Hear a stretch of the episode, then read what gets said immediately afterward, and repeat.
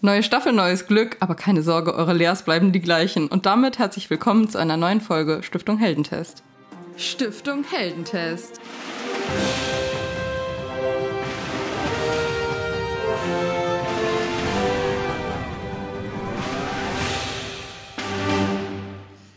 Ja, und wie ihr auch vielleicht anhand unseres großartigen Staffelfinales vorletzten Dienstag mitbekommen habt und wie Lea gerade auch schon so schön gesagt hat, beginnen wir heute mit einer neuen Staffel uh -huh. unseres Stiftung Heldentests. Und ja, Lea, möchtest du einmal verraten, um was es in dieser Staffel gehen wird? Sehr, sehr gerne. Also nachdem wir die Helden halbwegs schweren Herzens zurücklassen müssen in der alten Staffel, kümmern wir uns jetzt oder ziehen jetzt in den großen Stiftung Heldentest Ritter. Ritter aus dem Artus-Roman, also Artus-Ritter. Genau, und bevor wir jetzt den Held dieser Woche verkünden, dachte ich, ich erzähle euch ganz kurz nochmal was äh, zum Artus-Stoff. Was ist überhaupt ein Artus-Roman? Wo kommt er her? Und was sind Merkmale eines Artus-Romans, die diese Gattung auszeichnen? Also wie gesagt, der Artus-Roman ist eine eigenständige, im Mittelalter sehr, sehr weit verbreitete Gattung. Und zwar spielt der Artus-Roman in einer fiktiven Welt, die sich um den Artushof und Artus als zentralen Punkt dreht. Also Artus ist der höchste, beste Ritter, den es gibt. Und er hat eben halt einen Hof. Und an diesem Hof leben auch sehr herausragende Ritter. Und Ritter, die an diesen Hof kommen, müssen sich quasi einer Prüfung unterziehen und verschiedene Abenteuer bestehen, um in diese Artus-Runde aufgenommen zu werden. Und eigentlich beschreibt jeder Artus-Roman den Weg eines solchen Ritters, wie er auszieht auf eine sogenannte Aventürefahrt. Das heißt einfach eine Reise, wo er mehrere Abenteuer erlebt, mehrere Kämpfe bestreitet, um dann wieder schlussendlich zum Artushof zurückzukehren und an diesem aufgenommen zu werden. Was man vielleicht sagen kann, der Artus-Roman, der wurde in Reimpaarversen geschrieben und es ist tatsächlich so, dass die meisten mittelhochdeutschen Artus-Romane auf eine französische Vorlage zurückgehen, so auch der, den wir gleich besprechen werden. Und ähm, ja, ich nenne euch jetzt einfach nochmal ein paar Gattungsmerkmale, die ein Artus-Roman auszeichnen. Und zwar ist es so, das habe ich ja gerade auch schon erwähnt, dass äh, Artus und auch das sogenannte arturische Personal in allen Romanen auftreten. Das heißt, auch Artus-Ritter, die in anderen Romanen vielleicht der Protagonist sind, treten in weiteren Romanen auch am Rande als Ritter an Artus Hof auf. Wie gesagt, der Artushof ist zentraler Bezugspunkt und eigentlich Dreh- und Angelpunkt eines jeden Romans. Was dann auch noch ein weiteres Merkmal der Artus-Romane ist, ist die Zweiteiligkeit der Handlung. Das heißt, ähm, ja, es gibt meistens einen Höhepunkt in der Mitte des Werkes, wo der Ritter dann äh, quasi seine größte Probe quasi bestanden hat und dann ähm, kommt darauf, folgt darauf aber meistens eine Krise, die der Ritter dann wieder bestehen muss, um zu einem erneuten Höhepunkt zu kommen. Das ist so eine klare Struktur, der sehr viele Artus-Romane folgen. Genau, und dann ist es so, was auch für Artus-Romane ähm, entscheidend ist, ist, dass es eben einen begrenzten Stoff und begrenzte Motive der Handlung gibt. Das heißt, dass sehr, sehr oft Handlungselemente sich innerhalb des Romans wiederholen. Genau, also das sind so die wichtigen Gattungsmerkmale des Artus-Roman. Was man vielleicht noch dazu sagen kann, dass der deutsche Artus-Roman in Versen bis ca. 1300 ähm, ja, verbreitet ist und danach eigentlich die Gattungsgeschichte abbricht und was ich ja auch gerade schon gesagt habe, der Artus-Roman spielt eben in einer fiktiven Welt. Das heißt, er ist weder rein mythisch, aber er ist auch definitiv nicht historisch. Genau. Also ich glaube, das ist auch alles, was ich dazu sagen kann. Und Lea, möchtest so, du jetzt möchtest du jetzt unseren Held der Woche verkünden? Sehr, sehr gerne. Und zwar handelt es sich bei unserem heutigen Helden, Ritter, ritterlichem Helden, um Erek den Erik Hartmann von Aue, Hartmanns von Aue. Denn Lea, warum nehmen wir den Erik als ersten Held der Staffel? Genau, der Erik ist tatsächlich, also vielleicht nochmal zum Verständnis, der Erik als Ritter aus dem gleichnamigen Ach, genau, Roman ja, Erik von Hartmann ja, genau, Aue. Genau, genau. nur damit es jetzt nicht zur Verwirrung kommt.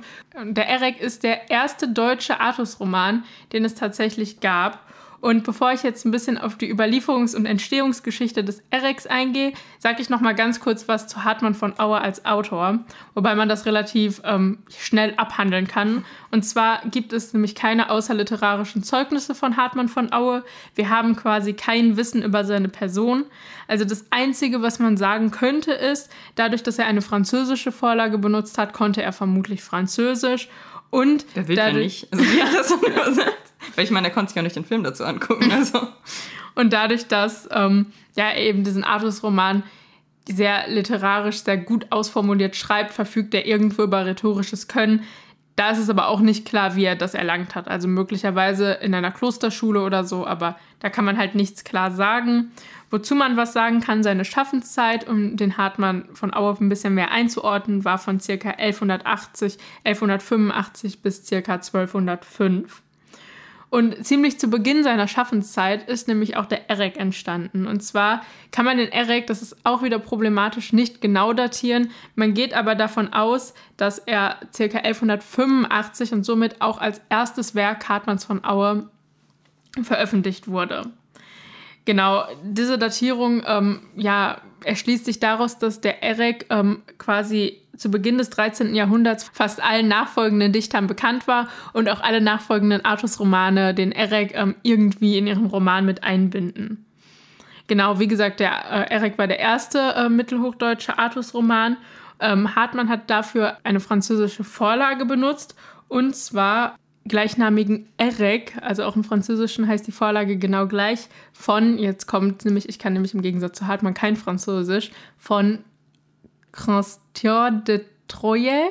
Wir schreiben den Namen am besten einfach nochmal in die Folgenbeschreibung, dann könnt ihr das nachgucken, falls euch das interessiert. Ich hoffe, es war nicht allzu schrecklich. Auf jeden Fall hat ähm, Hartmann aus dieser Vorlage ähm, sein Werk geschrieben und nochmal ganz, ganz kurz, jetzt wirklich nur ganz knapp zur Überlieferung des Erex. Die Überlieferung des Erex ist wirklich sehr, sehr schlecht. Also es gibt ähm, ja nur eine annähernd vollständige Handschrift und ein paar Fragmente, aber dennoch war er quasi jedem mittelhochdeutschen Autor bekannt, was ja auch irgendwie davon zeugt, dass der Erex sehr, sehr beliebt war.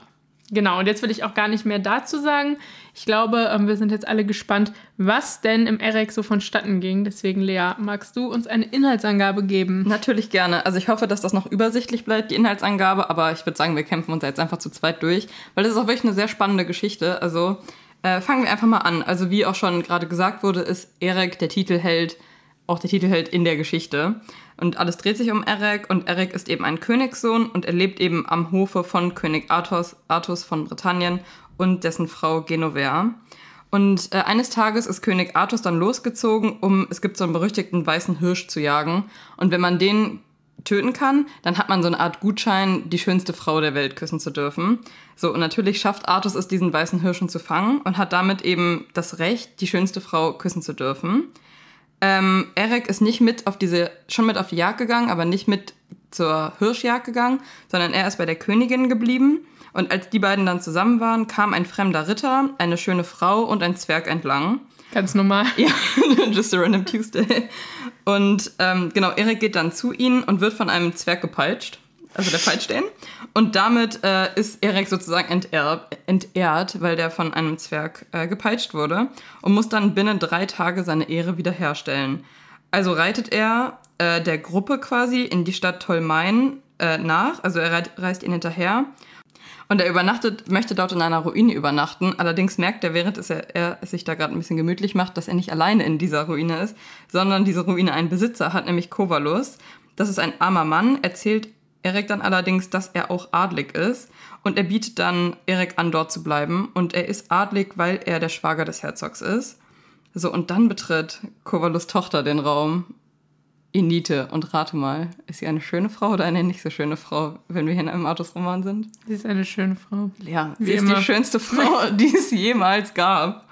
Also hat Erik direkt erklärt, ähm, also ich, dass er hinter einem Ritter her ist, der gerade in die Burg eingezogen ist, weil wir erinnern uns, diese Dreiergruppe war ein Ritter, eine Frau und ein Zwerg. So, und dann sagt Kovolus, ah ja, das ist der Idas, das ist sozusagen hier ein Meister, weil der immer jeden Kampf gewinnt. Und zwar äh, finden morgen die Sperrbar-Turniere statt. Ganz kurz, Sperrbar ist so ein Vogel, der der Gewinn ist. Gut, dass du es nochmal erklärst. Wusstest du das? Ja. Oh.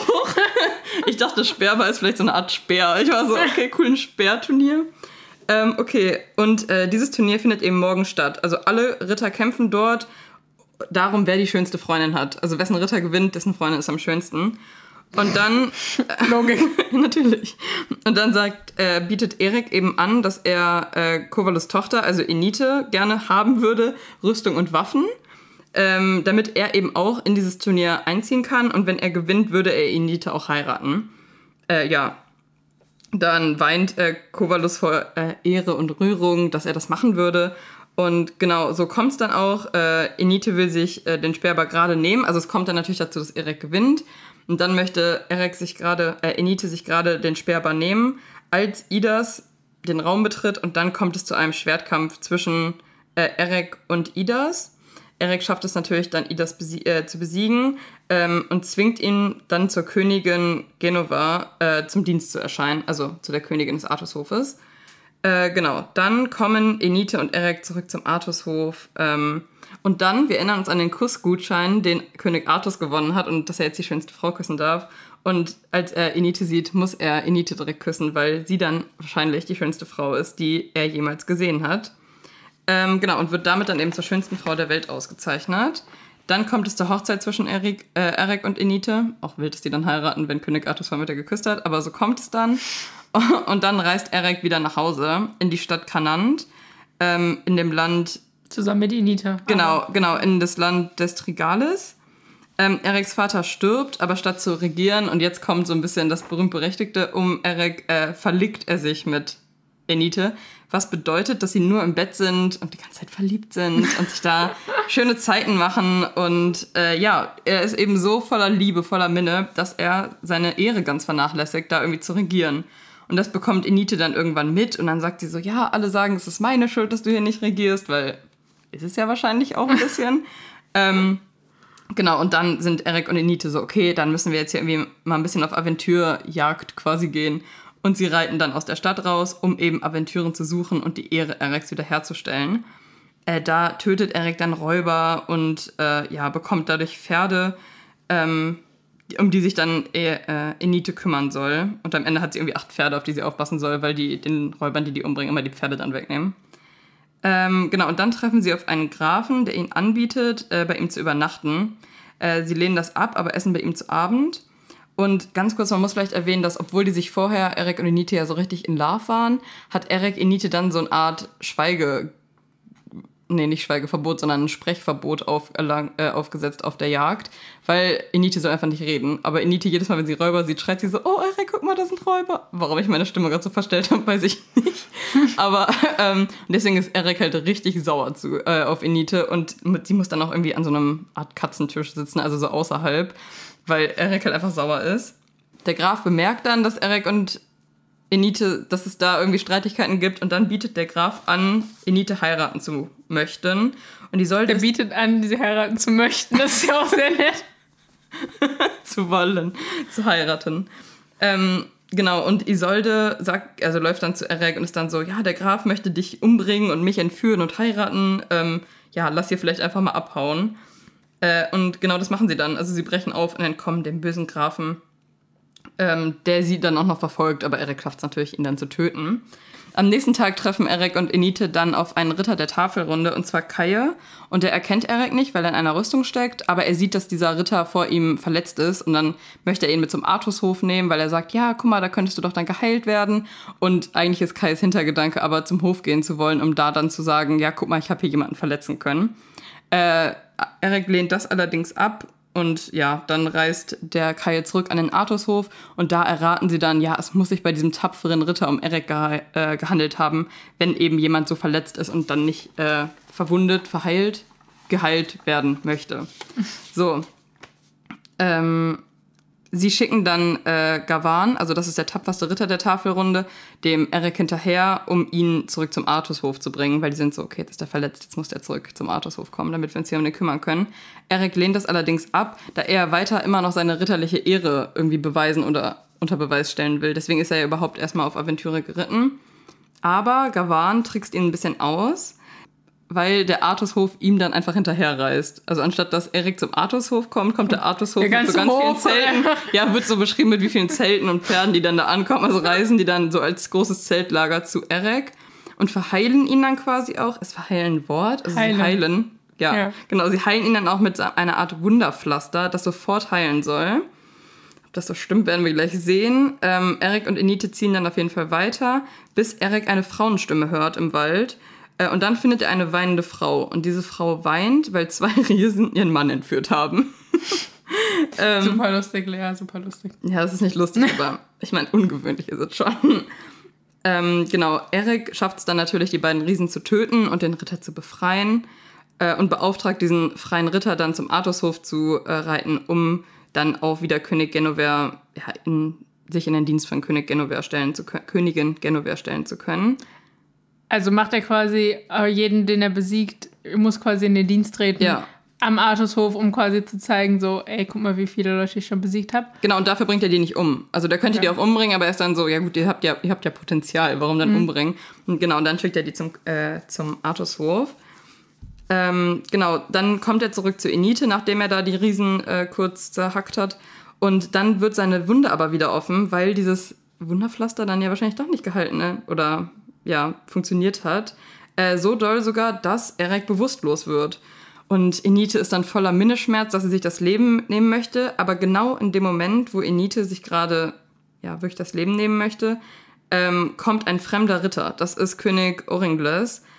König Oringles möchte Enite dann auch heiraten, aber Enite sagt darauf dann nein, für mich gibt es nur einen richtigen Mann und das ist natürlich Eric.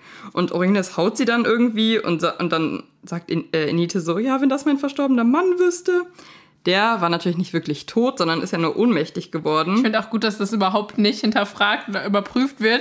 Von ihr, ja. Ja, und sie sich einfach umbringen will, bevor sie nicht einmal so den Puls fühlt. Oder? Ja. ja, das Mittelalter. Ich weiß nicht, ob wir wussten, dass man sowas wie einen Puls hat. Ähm, naja, auf jeden Fall kommt Eric dann, er wird wieder, kommt wieder zu sich und kommt dann auch und tötet Oringles. Also scheint jetzt irgendwie auch nicht so Instant. doll ohnmächtig gewesen zu sein, wenn du danach erstmal jemanden umbringen kannst.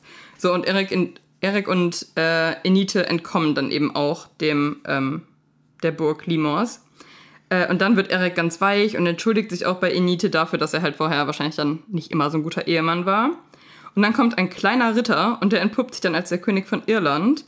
Und äh, dann fahren die irgendwie alle so ein bisschen in Urlaub nach Irland, äh, um sich zu entspannen nach allem, was passiert ist. Bis Eric dann irgendwann sagt, okay, jetzt möchte ich gern zurück an den Artushof. Und König, der König von Irland möchte sie dann auch bringen, aber dann kommen die auf einmal an einer Burg Brandigan vorbei. Und dort gibt es wohl die gefährlichste Aventüre der ganzen Welt. Übersetzt heißt diese Burg auch Freude des Hofes. Und dann denkt Eric sich so, Freude des Hofes? Das klingt ja gar nicht so schlimm. Der Aventüre stelle ich mich noch, weil man eben in dieser Aventüre quasi nur einen Ritter besiegen muss. Aber dann kommt raus, dass dieser eine Ritter wohl schon 80 Frauen zu Witwen gemacht hat. Also wahrscheinlich doch ein bisschen mehr zu handeln ist als nur als ein Ritter. Ähm, genau, und er sitzt eben in einem Zauberwäldchen. Und äh, in diesen Wald lässt sich Eric dann auch bringen. Dort findet er dann zuerst eine sehr schöne Frau, mit der Eric dann irgendwie interagieren möchte, aber dann kommt ihr Mann und ihr Mann ist ein großer roter Riese und der stellt sich dann vor Eric und stürzt sich auf ihn. Also äh, dann kommt es zu einem wirklich stundenlangen Zweikampf zwischen diesem Riesen und Eric, bis Eric irgendwann den Riesen am Boden hat. Der Riese ergibt sich, weil Eric seine adlige Identität preisgibt. Also er sagt dann eben ja, hallo, ich bin hier ein Ritter, ich bin ein adliger Ritter vom Artushof und äh, genau, dann ergibt sich der Riese, weil er weiß, dass er wahrscheinlich getötet werden könnte. Äh, und die 18 Witwe, 80 Witwen kommen dann einfach mit zum Artushof. Also die kommen dann mit zu König Artus und sind dann da. Ach, die waren alle in der Burg auch gefangen. Ja, ja, genau, die waren dann irgendwie auch alle da. Die werden dann mitgenommen.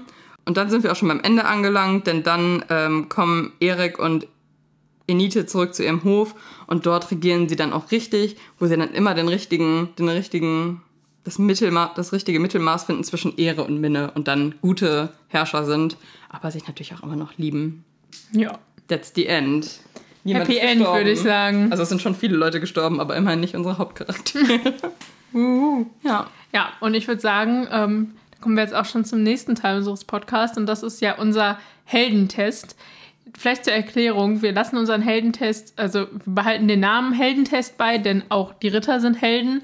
Und tatsächlich ist es so, dass wir ähm, ja staffelweise eventuell den Heldentest der jeweiligen Staffel ein wenig anpassen müssen. Da werden wir dann immer nochmal genauer auf die Kategorien wieder eingehen und ob und was sich eventuell geändert hat. Hier ist es tatsächlich so, dass wir beschlossen haben, dass man eigentlich den Heldentest, wie wir ihn auch in der ersten Staffel ähm, an unseren Helden getestet haben, dass man eigentlich die ganzen Disziplinen beibehalten kann, weil ja die Artusritter sich ja doch relativ ähm, zu den Helden relativ ähneln und wir glauben einfach, dass das ganz gut passt. Genau. Also ich würde sagen, let's go.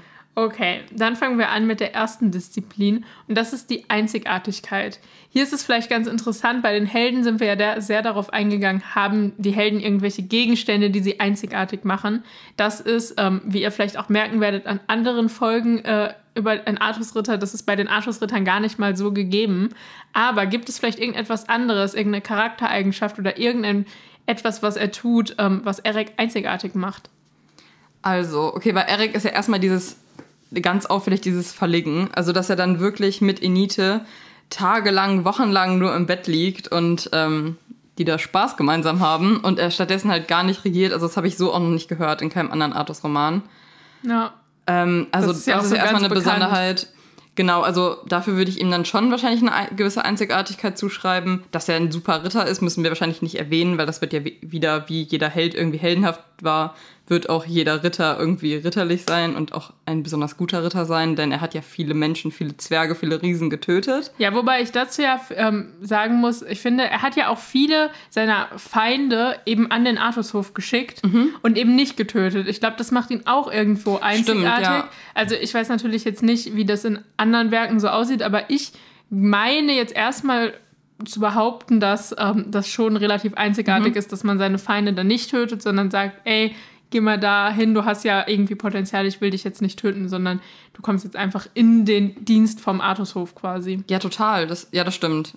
Also dann haben wir schon zwei Punkte, die ihn einzigartig machen. Das reicht ja für einen, für einen Morgenstern, oder? Reicht das? Ja, würde ich sagen. Okay, dann kriegt er einen.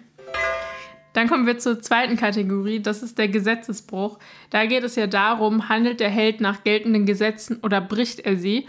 Und ich würde das jetzt bei den Artusrittern vielleicht so ein bisschen darauf münzen, ähm, ja, nach den Gesetzen vom Artushof.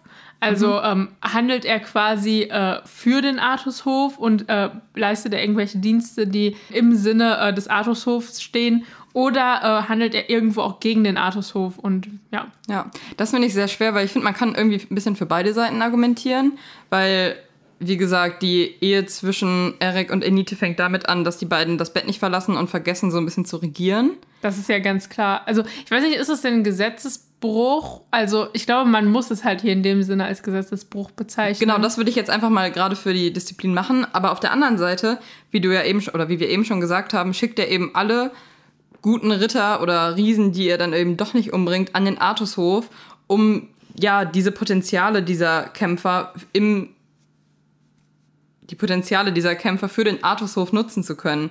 Und das ist ja super im Sinne der geltenden Gesetze. Also ich finde es ganz schwierig, da jetzt irgendwie eine Entscheidung zu treffen. Weil ich meine, er, er bricht, abgesehen von dem Verlegen, wenn wir das mal ganz kurz wegklammern, bricht er ja eigentlich nie das Gesetz, oder? Also dann, Nein. also natürlich immer so ein bisschen, wenn du jemanden umbringst und so, ist immer ein bisschen tricky, aber nicht, er macht ja nichts irgendwie Großes. Er, er, er plant keine Listen, keine Intrigen. Er befreit ja auch quasi noch, als er von dieser Aventüre hört, dieser letzten großen, befreit er da ja auch die Jungfrauen und hört ja quasi, also Witwen, aber ja. Witwen. Vielleicht auch Jungfrauen, who knows. befreit er da ja diese Witwen und das ist ja auch irgendwie, also ich würde sagen, da handelt er ja schon im Rahmen eines Gesetzes, weil ja irgendwo von ihm als herausragendem Ritter auch vom Leser erwartet wird, dass er das macht. Ja, Und das stimmt. macht er ja auch. Von Ja. daher, ähm, Sehr feministisch auch. Dass er dann die 80 Frauen rettet. Ich weiß nicht, ob er die 80 Frauen unbedingt retten will oder ob er nicht einfach die Ehre haben will, den Ritter Naja, zu gut. besiegen. Die 80 Frauen sind halt einfach Zusatz Kriegst du als on top. Na gut, ähm, wollen wir ihm keinen Morgenstern dafür geben? Wobei das mit dem Verlegen ist ja auch schon ein großes Ding, aber ist halt die Frage, ob er so oder so später auf Aventüre-Reise gegangen wäre oder ob, wenn er von Anfang an ein guter Herrscher gewesen wäre, er vielleicht einfach nie seinen Hof so richtig verlassen hätte, sondern einfach so sich halbtags verlegt hätte und halbtags regiert hätte. Die Frage ist halt auch bei dem Gesetzesbruch, ähm, ja, verlegt er sich da, weil er aktiv das Gesetz brechen will oder verlegt er Nee, sich, nee, nee, ich weil glaub, das es war einfach nicht- passiert? Also, weißt du, was ich meine? Ja, ja. Ist es halt von ihm eine aktive Entscheidung, so, ja, ich breche jetzt das Gesetz oder ist es so, ja, passiert halt, hups. Ja, nee, ich glaube, das hat er nicht mit Vorsatz gemacht. Also ich glaube, er hat dann auf einmal entdeckt, dass ähm, so eine Ehe auch positive Seiten haben kann und dann hat er äh, die viel genutzt zu Beginn seiner äh, Regierzeit. Also, ich würde sagen, er bricht eigentlich nicht das Gesetz. Er war einfach ist ein bisschen, er war einfach ein junger Mann, der irgendwie gerade so eine Welt entdeckt hat. Weißt du, das ist halt, er hat nichts Böses gemacht. Okay, also geben wir ihm dafür keinen Morgenstern. Nee. Okay, dann machen wir jetzt weiter mit der dritten Disziplin, der Kampfbereitschaft. Ist Erek kampfbereit? Das würde ich ihm auf jeden Fall zuschreiben. Ja, okay, ich würde es ihm eigentlich auf jeden Fall zuschreiben, da wir ja gerade, wenn wir diese letzte große Aventüre nehmen, wo ihm dann wirklich noch abgeraten wird, also der König von Irland rät ihm dann noch wirklich noch ab, davon dorthin zu gehen, weil er eben sagt, ja, das ist eben ein Ritter, den du besiegen musst, aber der ist eben so stark, dass daran ja 80 Männer schon gescheitert sind. Ähm, und dann hätte Eric ja auch einfach weitergehen können, weil er hat ja diesen Zauberwald auch gar nicht selber gefunden, sondern er musste dorthin gebracht werden. Sprich, es war jetzt keine kein Kampf, der ihm so vor, vor ihm stand, den er machen musste oder den er kämpfen musste, um zu überleben, sondern er ist ja ganz selbstständig in diese Gefahr, in diese Aventüre reingegangen und eben um diese Frauen zu retten oder beziehungsweise ja auch um einfach diese Aventüre für sich als besiegt zu wissen. Und deswegen würde ich ihn auf jeden Fall als sehr kampfbereit einschätzen. Wobei ich ja dazu noch sagen muss, finde ich, dass ähm, er ja da überall, also auch in dem letzten Kampf und ja auch in den Kämpfen davor, mhm. er ja immer das Motiv hatte, seine Ehre zu retten. Also er ist ja schon ähm, ja mit einem Motiv in den Kampf gezogen. Also nicht einfach so, dass er aus sich heraus gesagt hat, ey, ich habe jetzt Bock zu kämpfen, ja. sondern es war ja schon, er hat ja Druck von außen bekommen, so du musst jetzt, mhm. um deine Ehre zu retten, weil Stimmt, sonst ja. ähm, bist du quasi weg vom Was Fenster. Was ich vielleicht noch kurz dazu sagen muss, bei dieser fast ersten Jagd, glaube ich, die wir erleben in diesem Roman, geht er, also da, wo der König Artus gegen den weißen Hirsch kämpft oder den jagt, da geht Eric nur nicht mit, weil er noch sehr jung ist. Also der ist noch nicht in dem Alter, dass er mit auf so eine Jagd gehen kann. Ist jetzt nicht, dass er sagt, okay, ich bleib lieber bei der Königin, mhm. sondern er ist noch nicht in dem Alter, äh, mit auf diese Jagd zu gehen. Das ja, ich meinte jetzt eher das quasi das zweite, wo er dann definitiv alt genug ist, ja. wo er dann ja auch geht. Das kann man ihm ja nicht abschreiben, er kämpft, aber er hat ja ein Motiv, also er hat ja Druck, er muss quasi kämpfen, deswegen kämpft ja. er auch. Ähm, Allerdings äh, ist er ja auch in dem ersten Kampf, wo er quasi dieses Turnier ausfechtet. Wobei, nee, das ist ja nur ein Sperberkampf, ne? Ja. Da machen die ja eigentlich nichts, oder? Also die kämpfen schon lange dann. Also wo dann äh, Idas, hieß er doch, ne? Ja, wo Idas dann äh, sieht, wie äh, Enite sich gerade den Sperber nehmen möchte. Dann kommt es ja zu dem Kampf zwischen Erek und Idas. Und der ist dann auch schon ein bisschen intensiver. Da geht es dann schon hoch her. Weil da hat er ja eigentlich gar keinen ähm, ja gar keinen Druck von außen oder so. Da hat er ja nur den Wunsch. Doch, doch, er muss dort ja kämpfen, um seine Ehre wieder zu bekommen, weil der Zwerg den auch gepeitscht hat. Ach, das ist dann der Ja, der Ritter, genau, der Ritter ist ah, der, okay. der mit dem Zwerg unterwegs war. Okay. Ja. Also ist es quasi so, dass er immer nur Kämpfe bestreitet, wenn er quasi Druck von außen hat. Also er Außer die letzte Aventüre. Ja, aber nee, ja. doch. Der sagt ja, das ist ja sein letzter Kampf, um dann schlussendlich endgültig seine Ehre wiederherzustellen dieser letzte Kampf. Ja, genau. Also, wobei der äh, König von Irland ihm ja schon noch davon abhalten will. Ich glaube, er hätte den auch so zum Artushof gebracht. Aber ich glaube, das ist dann so ein, so ein Ehrending für. Aber es ist jetzt ja quasi nur noch eine Diskussion, ob er einen ganzen oder einen halben Morgen Ja, das stimmt. Was würdest du denn sagen? Ist auch wieder das Problem, Eric ist wieder unser erster Ritter. Wir wissen ja nicht, was noch kommt. Ne? Also ich würde ihm jetzt einfach mal ganz vorsichtig einen halben Morgenstern ja. geben, weil ich finde schon, dass er immer sehr viel Druck von außen bekommt und der immer irgendwie äh, dazu gedrängt wird, diesen Kampf zu bestreiten. Und auch wenn das, ich finde das sehr, sehr löblich und sehr, mhm. sehr gut, er kämpft diese Kämpfe ja nur, bis er besiegt. Und ja. dann aber nicht, wobei das Stimmt. könnte man vielleicht eher hinter Punkt Opferbereitschaft nochmal besprechen. Stimmt, ja. Aber ich würde ihm da trotzdem. Ja, ganz kurz noch, äh, bei dem Sperrbarturnier fällt mir gerade auch noch ein, das wollte er ja auch unbedingt gewinnen, um Enite heiraten zu können. Also er macht doch mit diesem Mann aus der Ruine diesen Pakt, also mit dem Vater, äh, von Enite macht er ja den Pakt, okay, wenn ich dieses Sperrbarturnier gewinne, dann darf ich deine Tochter heiraten. Angesichts der Tatsache, dass Enite die schönste Frau der Welt ist, wobei es frech ist, weil es uns, bei uns beide gab es da noch nicht, deswegen ist es okay. Nee, aber, ähm, was soll ich jetzt sagen? Was jetzt abgelenkt von unserer Schönheit? Ja. ich glaube, du wolltest sagen, weil Ach, er... genau. Deswegen ja. war Erik ja wahrscheinlich doppelt motiviert, diesen Kampf zu gewinnen, um Enite für sich behaupten zu können. Ja.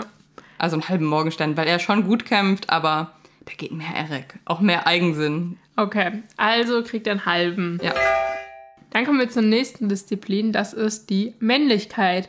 Auch hier wieder, ähm, hier funktioniert das ja auch wieder sehr gut bei den Artus-Rittern, weil sie ja meistens eine Frau an ihrer Seite haben, beziehungsweise diese Frau sogar ähm, erst in dem Werk erlangen, so auch Erek, der ja Enite mhm. erst äh, in der Mitte des Werkes quasi ähm, zur Frau bekommt.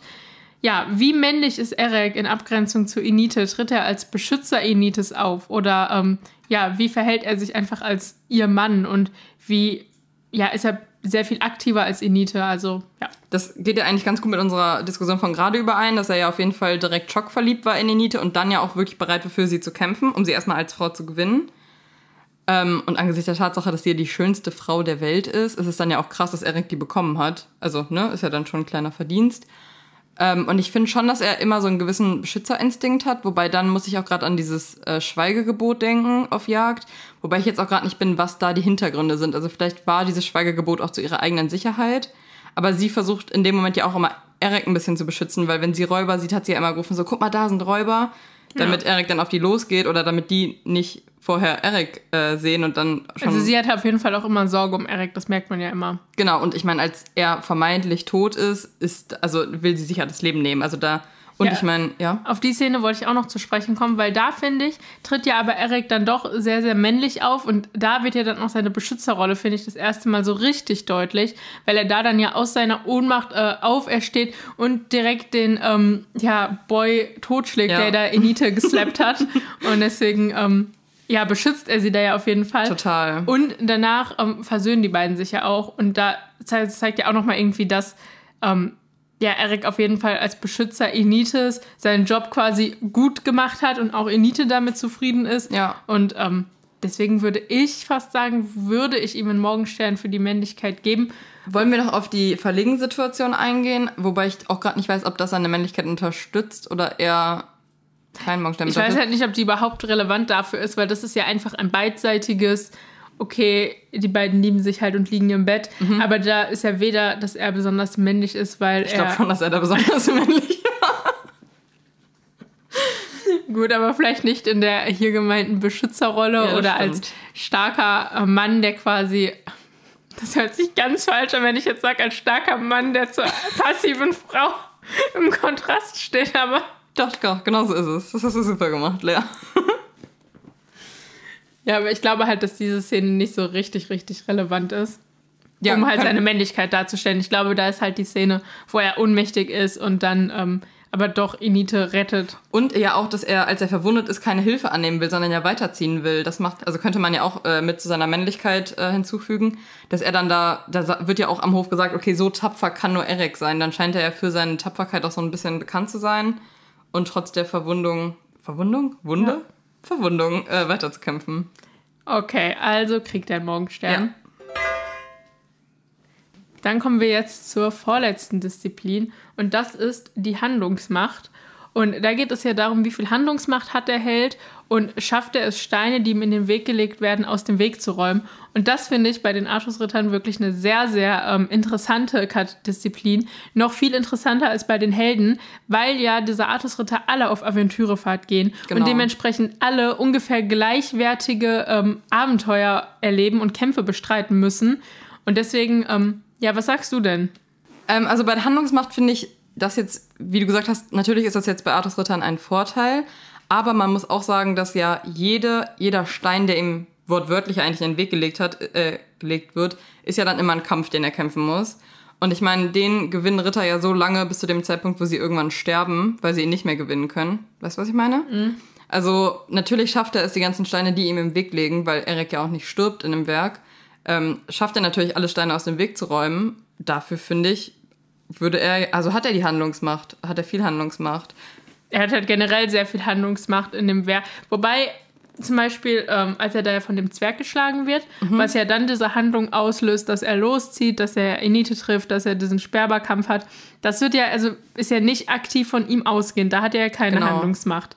Und auch ähm, nach dem Verlegen wird ihm ja quasi von außen gesagt, ey, du musst jetzt losgehen mhm. und musst jetzt deine Ehre wiederholen. Da hat er ja auch keine Handlungsmacht. Aber alles, was ihm dann weiter auf diesem Weg, wenn er einmal losgezogen ist, in den Weg kommt, da hat er ja wieder Handlungsmacht. Ja, das stimmt. Also das finde ich ein bisschen schwierig zu sagen, ob man jetzt quasi nur sich den Weg anguckt, den er beschreitet, wo er ja definitiv die Steine aus dem Weg räumt, oder ob man sich auch das große Ganze anschaut, weil ohne diesen Druck von außen, sage ich das die ganze Zeit, aber ohne andere Figuren, die quasi ähm, so handeln würden und Druck auf Eric ausüben würden oder der Zwerg, der ihn schlägt, ja. würde halt diese ganze Handlung im Eric nicht zustande kommen. Deswegen weiß ich halt nicht, peitschen tut der Zwerg. Weil ja. es gibt ja auch Artusritter auf jeden Fall, die aus sich heraus ähm, sagen, okay, ich ziehe jetzt einfach los, weil ich Ja. möchte jetzt diese Aventüre erleben. Zum Aber Beispiel. vielleicht, vielleicht ist das jetzt, sorry, vielleicht ist das jetzt zu weit gedeutet, aber vielleicht musste Eric im ganzen Werk erst merken, dass er Handlungsmacht hat, was er ja getan hat durch seine ganzen Kämpfe,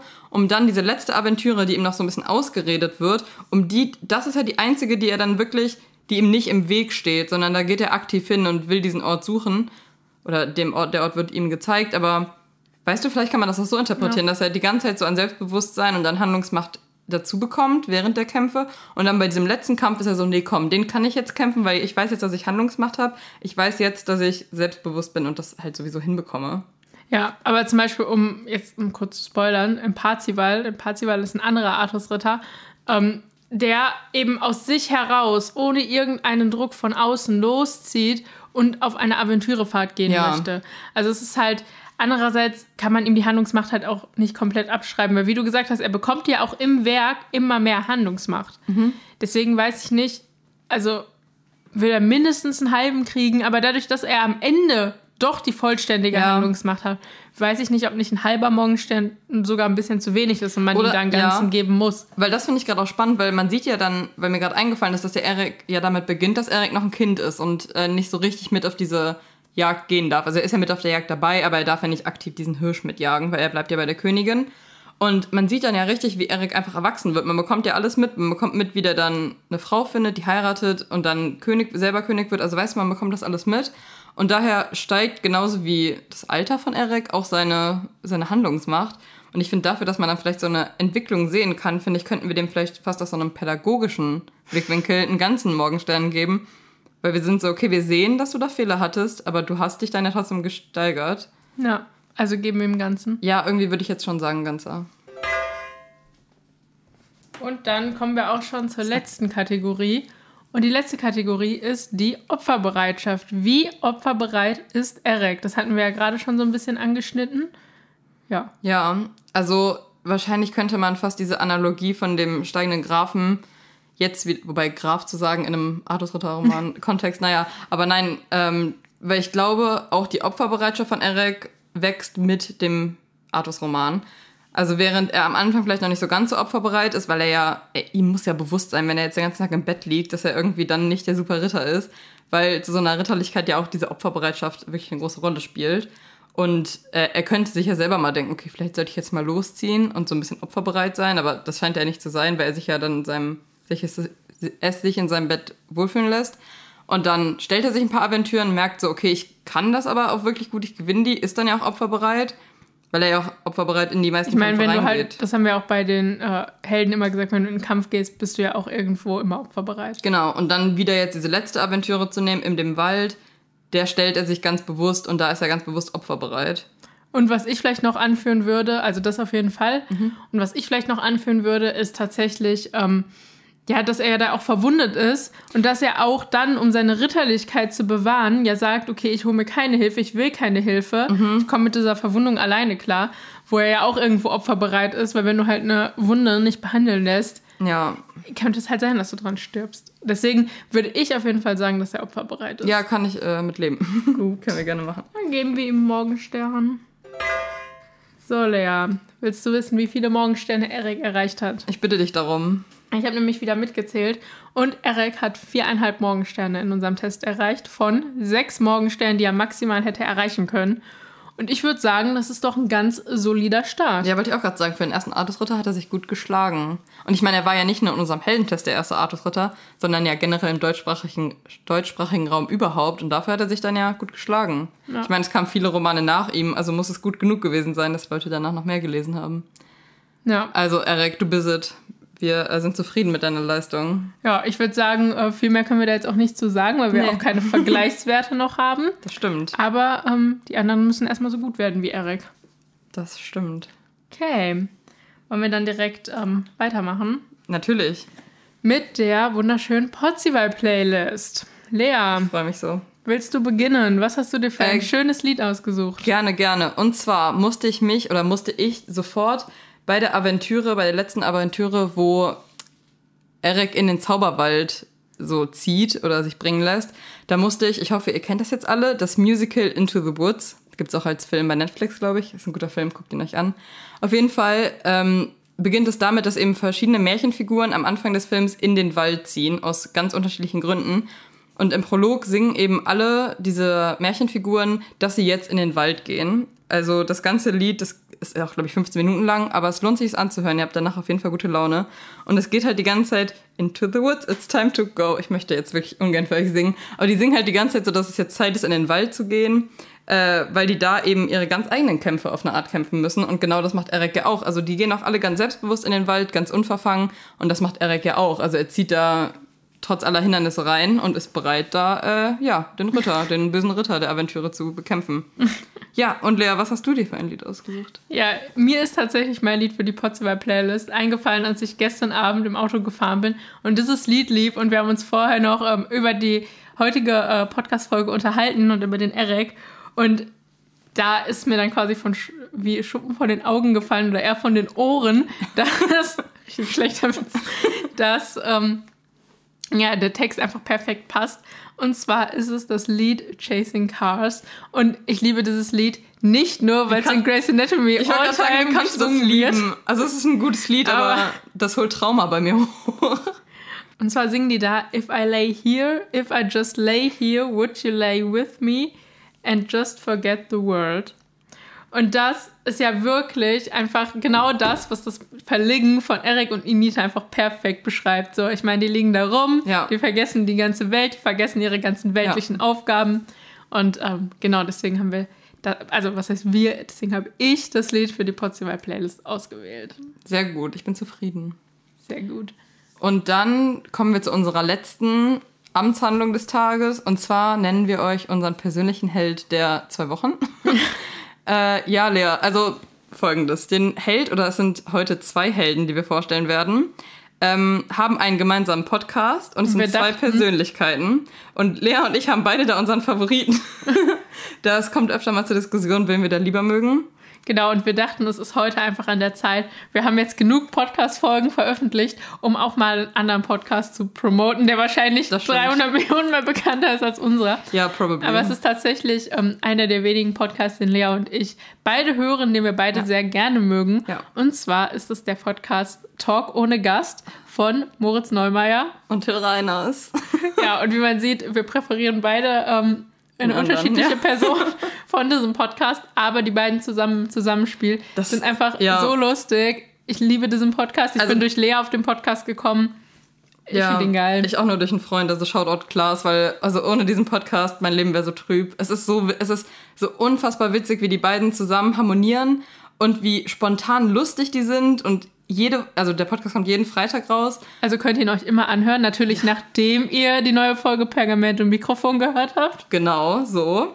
Ähm, ja, nee, aber Talk ohne Gast, wirklich eine ganz, ganz große Empfehlung ähm, unsererseits. Hört es euch an. Also. Und da ihr jetzt genug zu tun habt, indem ihr den ganzen Podcast aufhört und danach natürlich diese Wunder. Ach nee, ihr müsst die Folge ja schon gehört haben. Danach komplett Pergament Mikrofon einmal aufhört und dann auch unseren Podcast. Ähm, ja, entlassen wir euch in einen Rest Dienstag, wenn ihr es an einem Dienstag hört. Ja. Tschüss. Ciao.